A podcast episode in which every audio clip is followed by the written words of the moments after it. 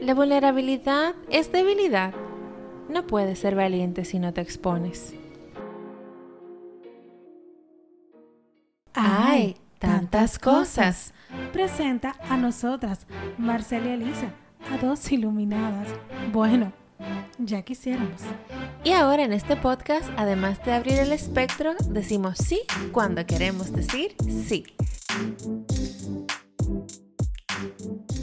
Hola amigos, bienvenidos a otro episodio de ¡Ay! Tantas cosas. Antes de empezar, queremos darle las gracias a todas las personas que le dieron me gusta a nuestras redes sociales, en Facebook y en Instagram de Hay tantas cosas, guion bajo podcast. También invitarlo a que si no lo has hecho, lo hagas. Qué sutil ese. sí. Y también le puedes dar cinco estrellas si te gusta lo que escuchas en donde nos estés escuchando, ya sea Spotify, Apple Podcasts, Overcast, tantas Sí. plataformas. En cualquiera de tus plataformas favoritas, realmente eso nos ayudaría mucho. En este episodio vamos a, comenz- a conversar del documental de Netflix de Brené Brown, que se llama en español bien feo para mí, La llamada de la valentía. Sí, pero el nombre del, del, del- el nombre en español no quita lo bueno que es el documental. Sí, es demasiado bueno. Y es de Brené Brown, ya lo creo que lo dije. Sí. Y en este documental ella nos habla de las implicaciones que conlleva elegir el coraje o la valentía en una cultura definida por la escasez y la incertidumbre. Y antes de comenzar así a hablar del de, De lo- lleno. de lleno lo que es este, digamos, ellos dicen que es documental, pero yo no sé si decirle documental. Netflix lo tiene clasificado como un documental. Es como un TED Talk, es como una conferencia. Exacto, es una conferencia, para mí es como más como una conferencia de la vulnerabilidad. Sí. Y Brené Brown realmente es la protagonista de este Documental. de este conversatorio que ella tuvo con su público, este monólogo. Es, ella es autora de cinco novelas que son superventas en Estados Unidos, número uno. Bestsellers. Bestsellers. Y es, ¿tú has, tú has escuchado eso? Es una doctora en vulnerability, o sea, como que... what? Nunca había escuchado ese título. Ha pasado años y años investigando lo que es ese término y todo lo que conlleva. Y ya hablando así de lleno de esta conferencia, ¿cómo define Brené Brown la vulnerabilidad? Pero espérate, antes de, de ver cómo Brené lo define, ¿qué nosotros creemos que es la vulnerabilidad? Yo, para mí eso era debilidad. Totalmente. O sea, vulnerabilidad es alguien que llora, que vive llorando, que es vulnerable a cualquier cosa, Muy sentimental. que se deja mangonear. Ajá. O sea, debilidad full, en su máxima expresión. Pero ella lo define, que es el lugar de nacimiento de la conexión y la ruta de acceso al sentimiento de dignidad. Si no se siente vulnerable, el intercambio probablemente no es constructivo. Sí. Ella también dice como que la vulnerabilidad es igual a incertidumbre, riesgo y exposición. Se puede percibir como algo negativo, pero realmente... ¿Tú sabes lo que es la incertidumbre? O sea, la incertidumbre es una cosa en lo que estábamos cuando comenzamos en pandemia. En una total incertidumbre. Tú, pero tú lo estás diciendo. Pande- esta pandemia fue para mí vulnerabilidad al máximo. A, a nivel eh, de humano, de la humanidad. Una vul- vulnerabilidad para toda la humanidad. Vivimos Porque estábamos expuestos a algo desconocido. Pero escucha, es que tú lo dijiste. Incertidumbre. No hace un año no sabíamos lo que iba a pasar. El riesgo de que tampoco... Sabíamos que nos iba a pasar si nos daba COVID. Bueno, todavía no me ha dado. No, a mí tampoco. Y la exposición. Sencillamente no nos podíamos exponer a eso. Yo creo que no, no fuimos nada vulnerables en ese momento porque nos escondimos en nuestras casas asustados por miedo, por la misma incertidumbre. Entonces, lo que expone Brené como que la vulnerabilidad es no es nada de lo que nosotros pensábamos que era, es agarrar realmente el toro por los cuernos. Esa es la real vulnerabilidad, porque ahí es cuando tú realmente estás expuesto a todo. Cuando enfrentas a tus miedos, cuando enfrentas lo que sea. Porque em, me llamó mucho la atención también ahí en su en la charla que ella pregunta, ¿en qué eh, ocasión que tú has considerado que te hayas sentido valiente, tú no hayas estado en un estado de incertidumbre, riesgo o exposición? Vamos a abrir el espectro a la vulnerabilidad. Por lo menos el espectro que ella le abrió. Y tiene como muchos, entre comillas, eh, muchos opuestos. Porque ella pone como que vulnerabilidad shame, perdón, vergüenza, eh, escasez, miedo, ansiedad. No, es como que tú cuando te expones tú puedes sentir, vienen, pueden venir como que esos sentimientos de vergüenza, pueden venir esos sentimientos como de escasez, de tú estar ahí, como qué sé yo, Yo exponerte. diría que esas son como las implicaciones. Puede ser. Porque ella A también, lo que te tienes que enfrentar. porque ella también menciona que está el amor, la alegría, la pertenencia, el sentido de pertenencia, la empatía, la confianza, o sea, como que la vulnerabilidad implica muchas, muchas cosas. Sí, yo recuerdo que ella lo que dijo de love, joy and belonging es que, por ejemplo, un ser humano como que debe es- estar en ese círculo. O sea, es vulnerable estando en el círculo de amor, alegría y, pertene- y pertenencia a, a algo, a alguien o lo que sea, porque somos seres sociales y como que ese es nuestro modus vivendi, Sí, algo en así. este momento nosotros somos, Sí. pertenecemos a una manada. Si, si no lo tenemos, eso trae sufrimiento. Pero el sufrimiento es aislamiento, no es vulnerabilidad. Eh, la vulnerabilidad es estar dentro de esos tres eh, pilares de amor, alegría y pertenencia. No sé si me di a entender. Sí, yo te comprendo, Ah, ok. bueno, tu parte, porque al final como que, bueno, es que Cuando tú amas, tú estás expuesto. totalmente, porque Cuando tú estás en alegría, tú también estás expuesto porque se puede ir en cualquier momento. ella lo menciona. Y ella lo menciona eso también. Y, me, y hablando de eso, me encanta cuando ella se pone a hablar de la portada de su libro que ella estaba buscando, como la, o sea, buscando la tapa Sí, ella del estaba libro. mostrando sus, eh, sus portadas. ¿Cómo fue el proceso? Primero le dijeron, no, no, la tenemos. Ella, estaba muy preocupada, pero ella decía, se preocupada, no, sino ocupada, porque ella decía, este libro está genial, yo dejé mi alma y mi vida aquí, yo quiero que una, una tapa me mu- muestre exactamente lo que para mí fue este libro, como Darren Gregley, una cosa así, sí, así era el nombre del libro. Y yo sí, sí la tengo, me encantó, porque la primera portada que le mostraron a ella fue un hombrecito cruzando. En la cuerda floja, con un maletín de los 80. Dice ya, como que, en serio, para ti eso es La vulnerabilidad. No, no, no. Y yo no, bueno. Volvieron la editora a buscar. Y vinieron, sí, sí, ya lo tenemos. Y le buscaron, creo que fue, ay, sí, se me da tanta risa, un elefante. Así grandísimo. Me encantó de Suecia que era un osito así todo sufriendo. Y decía, para mí eso significa un niño abusado. Sí. Un osito con, eh, con curitas y cosas. Y cuando ella habló también de la portada del kayak, que tiene una ballena abajo. Ay, sí. En Japón, decía, pero yo me hubiese muerto de Bueno, pero realmente ponte a ver que todas esas personas que estaban en las portadas eran vulnerables o todas esas portadas mostraban vulnerabilidad en cierto sentido. Sí, porque a lo mejor tú estás pescando, tú no sabes, en realidad tú no sabes qué hay debajo ¿Qué hay mar. debajo? Tú No. estás realmente arriesgando. La del elefante era como, imagínate, ¿qué mujer de Latinoamérica o qué sé yo no ha tenido problemas como que con body image? Ujú. Que como que una mujer expuesta, o bueno, un elefante en este caso. Pero yo me sentí identificada con lo que Yo era. me identifiqué también. Y entonces ella empezó a hablar de su experiencia, de cómo ella llegó a ser, a ser, a ser, quien ella es hoy en día, Brene Brown. Y fue cuando ella se vio expuesta totalmente en perfecta vulnerabilidad haciendo un TED Talk. O sea, para mí, cuando ella empezó a decir, eh, no, solo- solamente había, cuando ella salió de ahí, bueno, solamente había 500 personas. Y cuando la llamaron, dijeron, no, lo vamos a subir. Y ella, ¿qué? ¿Y cuándo yo firmé para esto? y después tenía un view, 5 millones de views, un regalo de views. Y cuando Que también dejaban comentarios. Sí, ella, y como me gustó cuando el esposo le dijo, tú no lo vas a leer, ¿verdad? Y ella, no, por favor, para eso yo me he preparado todo este tiempo. Pero evidentemente, ella no se aguantó y se puso a leer los comentarios. Y fueron comentarios sumamente crueles. Como que, por favor, claro que tiene que hablar de vulnerabilidad, tiene que hacerse votos, tiene que bajar 15 libras. No, le estaban exponiendo sus inseguridades ahí afuera. Realmente la gente es muy cruel en, en la web. Totalmente. Y ella me, y ella dije, bueno, yo es que yo me entrené para este momento. Y cuando ella leyó todos los comentarios, se pasó todo un día viendo De que nadie nunca se, se siente preparado, como que nadie nace preparado para enfrentarse a ese momento. No, que te critiquen así frente al mundo. Todas tus inseguridades y ahí muestren plasmadas. todas las cosas que tú a lo mejor ni siquiera sabías que tú tenías a lo mejor Exacto. algo. Wow. Y me gustó porque ella fue muy honesta. Dijo, yo me pasé viendo Downtown Abbey Por siete horas. con la chimenea puesta cuando estaba ardiendo Texas. Sí, a mí me gusta mucho como que la analogía que ella hace ahí, porque ella dice de que cuando estamos viendo una serie como que duramos tanto, es como que si no estamos en este mundo. Y cuando se acaba la serie, como que no queremos volver para atrás y nos ponemos a buscar todo lo relacionado a la serie. Bueno, yo soy culpable porque yo lo he hecho. No, y cuando tú... Ay, ¿qué va a pasar? Ya me siento un vacío. No sé qué hacer. Nada va a superar esta serie, nada.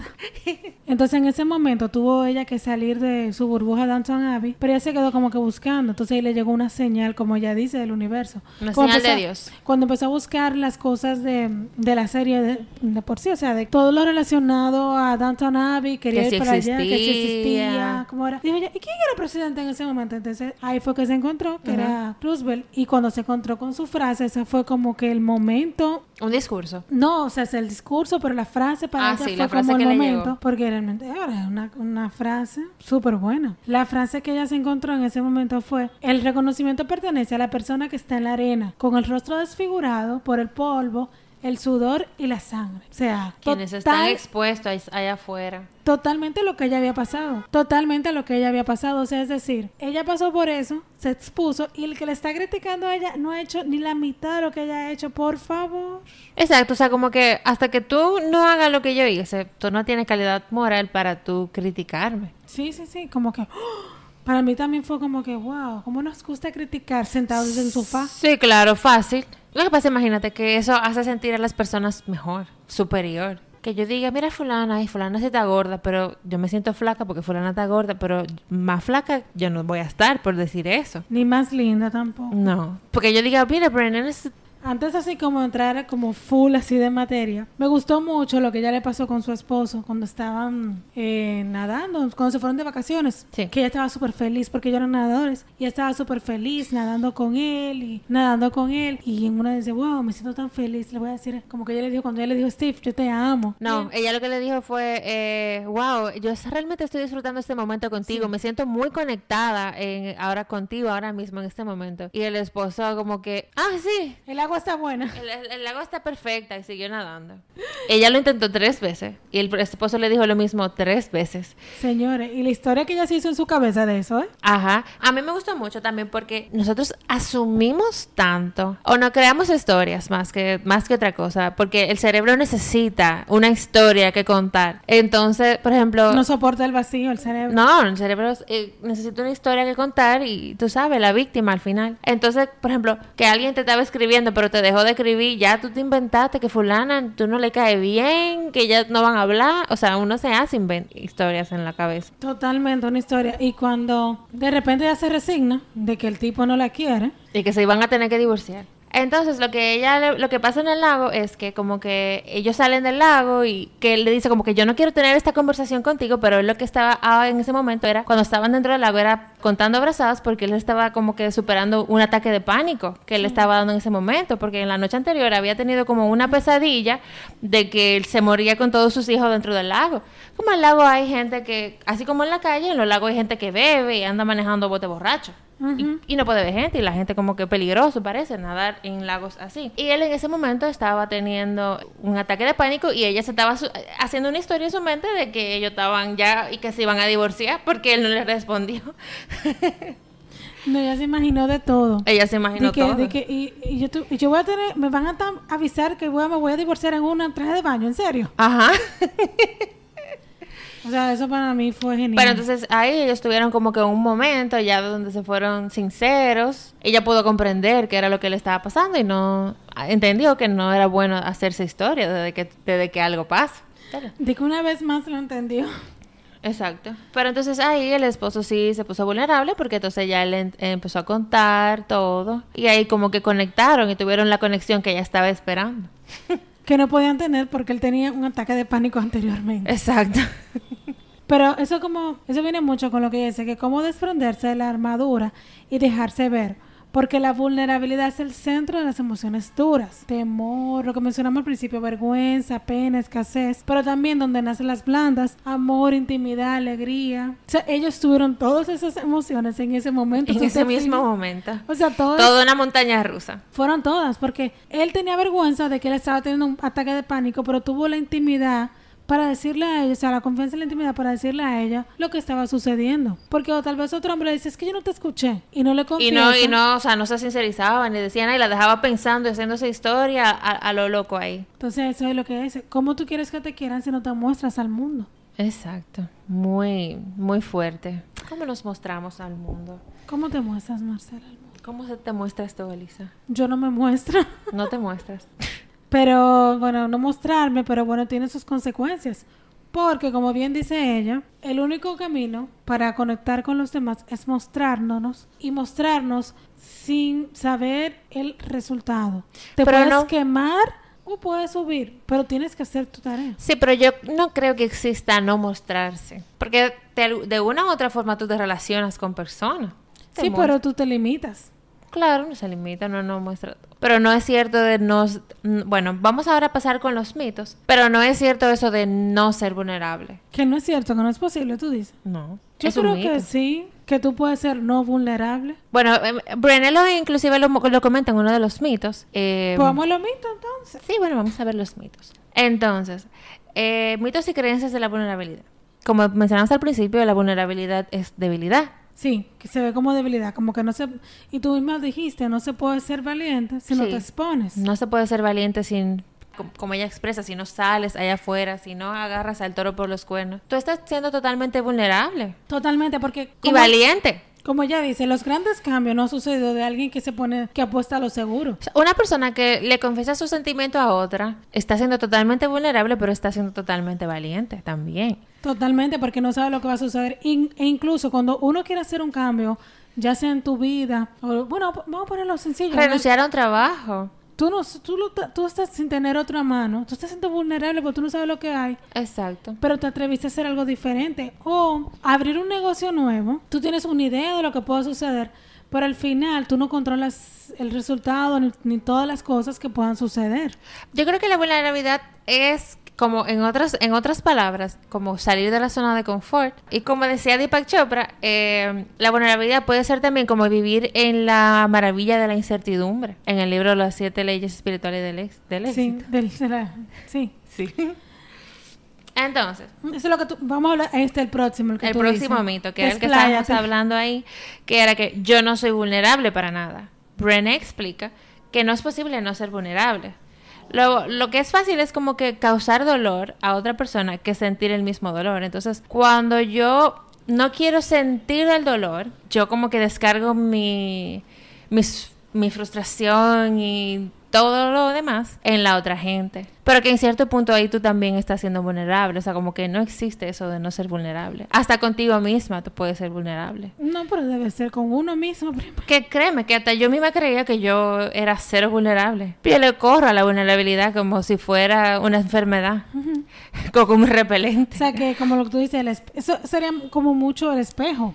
Exacto. Tú le tiras mucho al otro al frente de ti, tú lo haces sentir mal porque tú te sientes fatal y tú tienes que buscar una forma de ese dolor que tú estás sintiendo causárselo al otro. Exactamente. Pero inconscientemente, no es que estamos de que, que te voy a hacer una maldad. Pero es que como yo, de lo que yo estoy llena, de lo que yo huyo, pues entonces yo lo reflejo contigo. Bueno, y el tercer mito, que ese a mí, uff, me encanta, porque ella dice, lo puedo hacer sola. Y ella dice, no, tú no puedes. Que es lo que tú puedes. mencionaste al principio. Sí. Estamos biológicamente programados para conectar con los demás. La ausencia de amor y la pertenencia, como que... Eso es lo que trae sufrimiento. Totalmente. Entonces, solo no podemos. Y de hecho, la ausencia de amor es miedo. No, odio, o sea, miedo. ¿Cuántas veces yo no digo, yo lo voy a hacer sola? Yo puedo sola. ¿Cuántas? O sea, yo créeme que yo me identifiqué con todos estos mitos, menos con el último. O sea, yo tenía esa creencia. Sí, totalmente, porque mira, yo puedo solo. Eso es, yo soy fuerte, Eso es el, el nuevo empoderamiento de ahora. sí. tú puedes, vamos, dale, deja, tú puedes solo. Ajá, tú puedes solo. Sí, totalmente. Me ha pasado uno trabajando, de que, ay, no, no, no, voy a trabajar con gente. ¿Por qué? Porque tengo que verme vulnerable, explicar y esperar el tiempo del otro. Y esperar que todo salga bien, pero bueno, como bien dice Brené, a todas esas personas que están vulnerables, que se exponen y que viven un día a día expuesto, eh, eh, mira, te van a salir las cosas mal, te va a pasar lo peor, no es que va a ser el camino más cómodo, ni el más bonito, ni No, el porque de la más vulnerabilidad lujo. cómoda, cómoda no es. No es. Entonces, como que, nada, estamos allá afuera con los, con los toros, ajá, con los leones, con la cara llena de arena. Con los gladiadores. Bueno, pero eso tú puedes hacerlo solo. Yo me identifiqué. Yo creo que uno de los que más me he identificado. Porque yo muchas veces opto por hacerlo sola. Porque yo puedo sola. Y no necesito a nadie. Yo soy fuerte y... Y todo. Y todo también. Porque que eso también viene mucho como con la... ¿Cómo se dice? Como con una creencia que tenemos. Sí. Eso es como una creencia de, que- de que es algo, inclusive que es algo positivo, de que tú puedas hacerlo todo tú sola. Eso Como- es como que tú puedes con todo tú solo. Ujú. Pero eso fue uno de los que yo de verdad, repito, fue de los que yo más me identifiqué. El próximo mito es eh, como que yo debo confiar en ti para luego ser vulnerable contigo. O sea, como que yo no puedo venir con toda la carga pesada, con todo, to- con toda mi historia a decírtela, pero yo no te conozco. Pero que entonces No, ah, bueno, sí, ese ese es uno de los mitos. Sí, pero como que también hay otra vertiente después de esa. Y es que yo soy vulnerable y después confío en ti. Entonces, lo que dice Brené como que es un poco de todo. Porque tampoco es bueno que tú le vayas con la carga pesada de una vez a una gente que tú no conoces. Pero tú tienes que tener la vulnerabilidad en ti para tú poder compartirte con otra persona. Hola, mi nombre es Elisa y yo te acabo de conocer. Bienvenida al café, te tengo que contar. ¿Y no sabes lo que me pasó? Me pasó, bueno, yo me divorcio porque mi marido me da dinero y yo, pero en Instagram yo finjo ser un matrimonio feliz. Pero ¿qué me ha pasado? Eh, no a mí, gracias al cielo, no a mí, pero lo he escuchado. Como que en- esperando un consultorio, una cita médica, dos pacientes ahí compartiendo toda su vida completa y no se conocen. Mi marido me pegó el papiloma humano. Una cosa, una cosa. Se entera la que se lo están contando y, y- y todos los demás pacientes. Pero cuando realmente como que Brené dice, compártete con quienes han ganado el derecho de escuchar tu historia, no, te comparta tampoco con todo el mundo. Y algo importante que a mí me llamó mucho la atención de ella, que es, Brené comenta como que no es cierto de que no nos importa la opinión de los demás. Y yo realmente era una de esas que decía que a mí no me importaba que nada de lo que la gente dijera de mí, que, que no me importara nada. Pero realmente, siendo sincera conmigo misma, me, me importa. Pero lo real es que, según Brené, es que no es que te importe todo lo que todo el mundo diga, porque una gente que no te conoce no puede venir a hablar de ti y, diga que tú te vas a sentir mal por eso. No es que tú no te puedes amar tampoco, que venga una, una persona extraña y venga a decirte a tu Instagram cosas que realmente tú no eres. Es que tú no eres. O sea, eso yo como que a veces, a veces, no te voy a decir siempre, como que lo he tenido presente de que si, una si un fulano me viene a decir a mí o a insultarme a mí y yo no me reconozco en nada de lo que me están diciendo, yo no tengo por qué sentirme mal por lo que me esté diciendo. Pero realmente, eh, de una manera u otra, mira como a Brené inclusive le afectaron todos los comentarios que ella le vio en su, en su TED. Y eso, que ella tenía 10 años preparándose para ese momento. Exacto.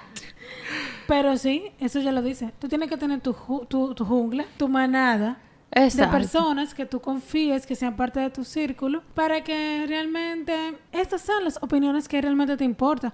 Y también hay que revisar el círculo, porque tampoco tú te vas a llenar de gente tóxica. Tóxica, exacto. Muy importante, ¿eh?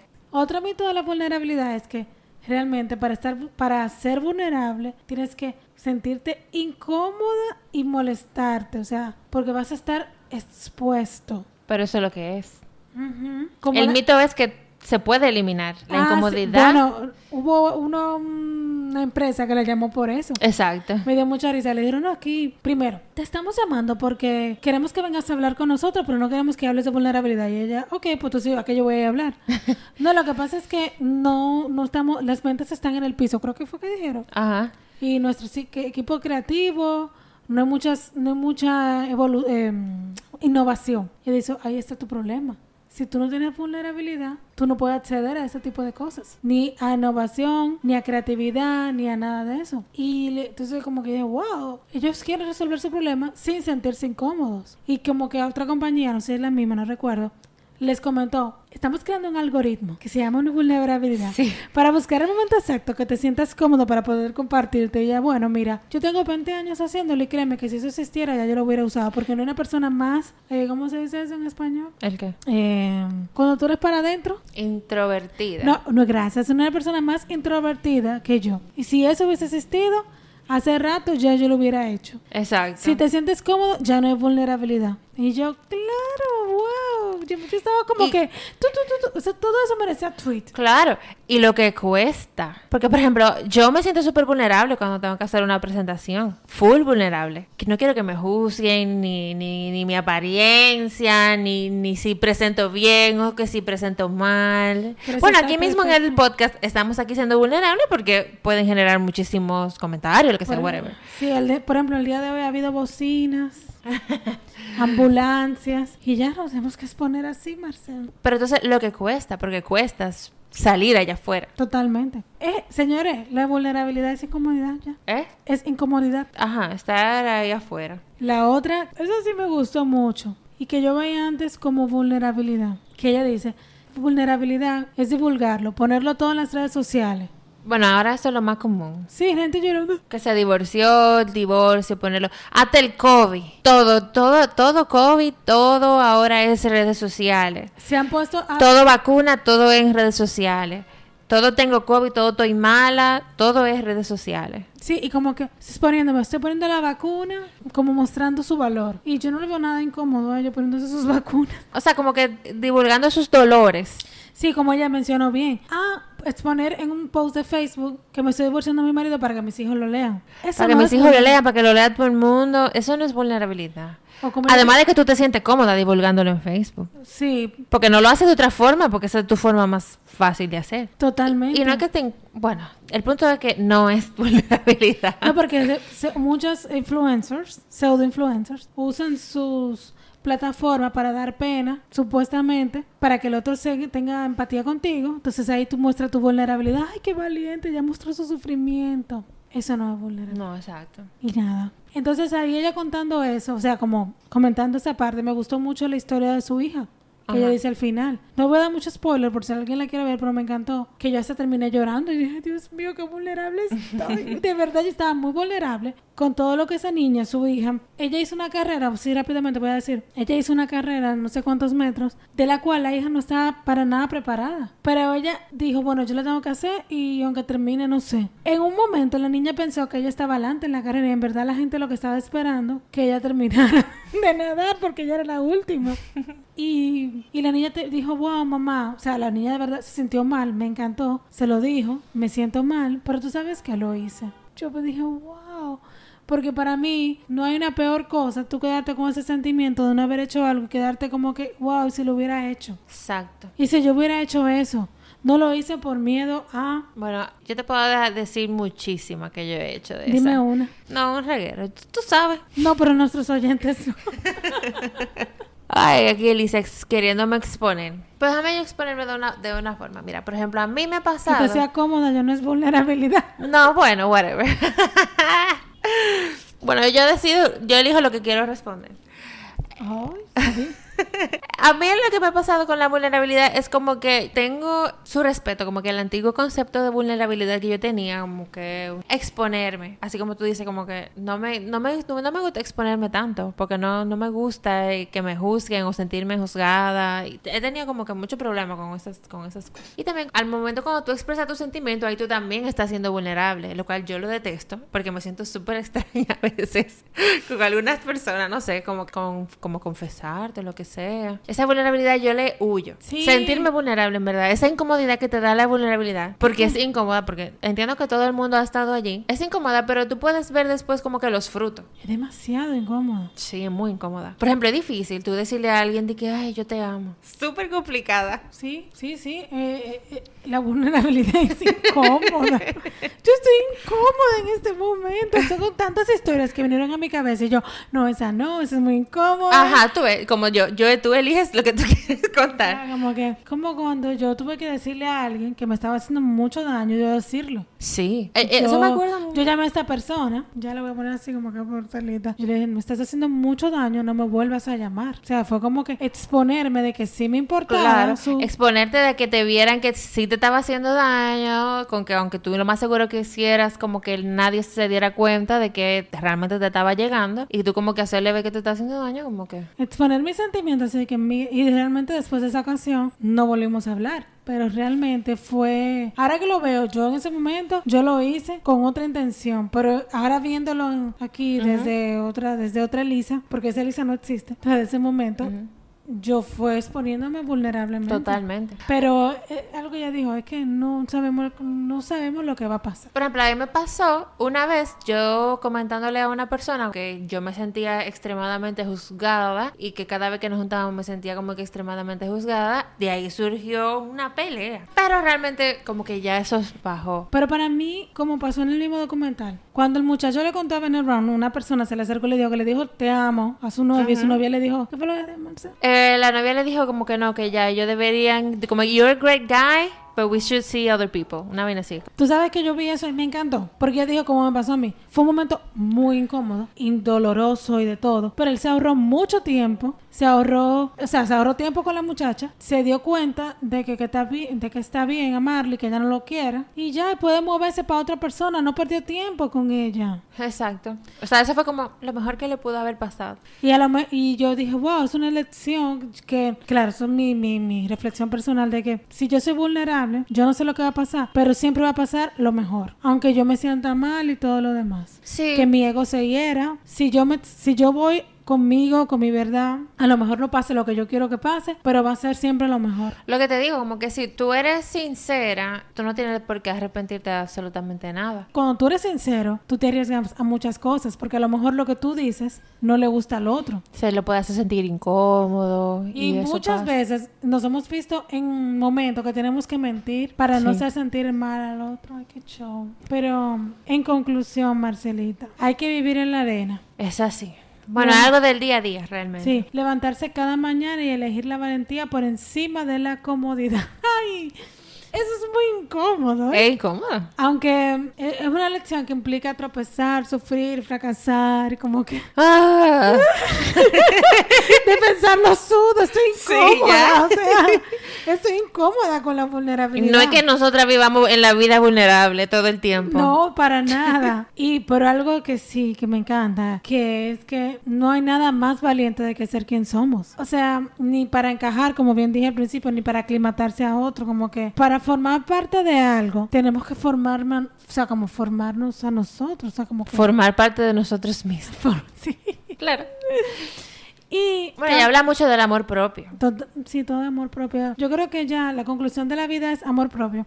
Sí, ya, con eso se resuelve todo. Sí, sabe lo que es amor primero, porque una definición extraña. Y la otra es que, que vulnerabilidad no es ser débil. Que se nos quede grabado en la mente, porque inclusive nosotras creíamos que la vulnerabilidad era debilidad. Pero como ya dice, no hay ningún ejemplo de heroicidad en, lo que no, en los que no intervengan esos factores, que es incertidumbre, riesgo y exposición, emocional. O sea, no se trata de ganar o perder, sino de tener el, eh, como que el impulso de intentarlo y sin saber lo que va a pasar. Sí. Sin saber lo que va a pasar. Y otra cosa así como para cerrar, es que a la gente tóxica mientras más lejos es mejor. La opinión que realmente importa es de las aquellas personas que nos que nos quieren de verdad, no lo que uno cree que quieren a uno. O sea, como que no es con nuestras imperfecciones, con nuestra vulnerabilidad, precisamente. Quien te conoce realmente. Bueno, muchísimas gracias por haber llegado hasta aquí, si llegaste.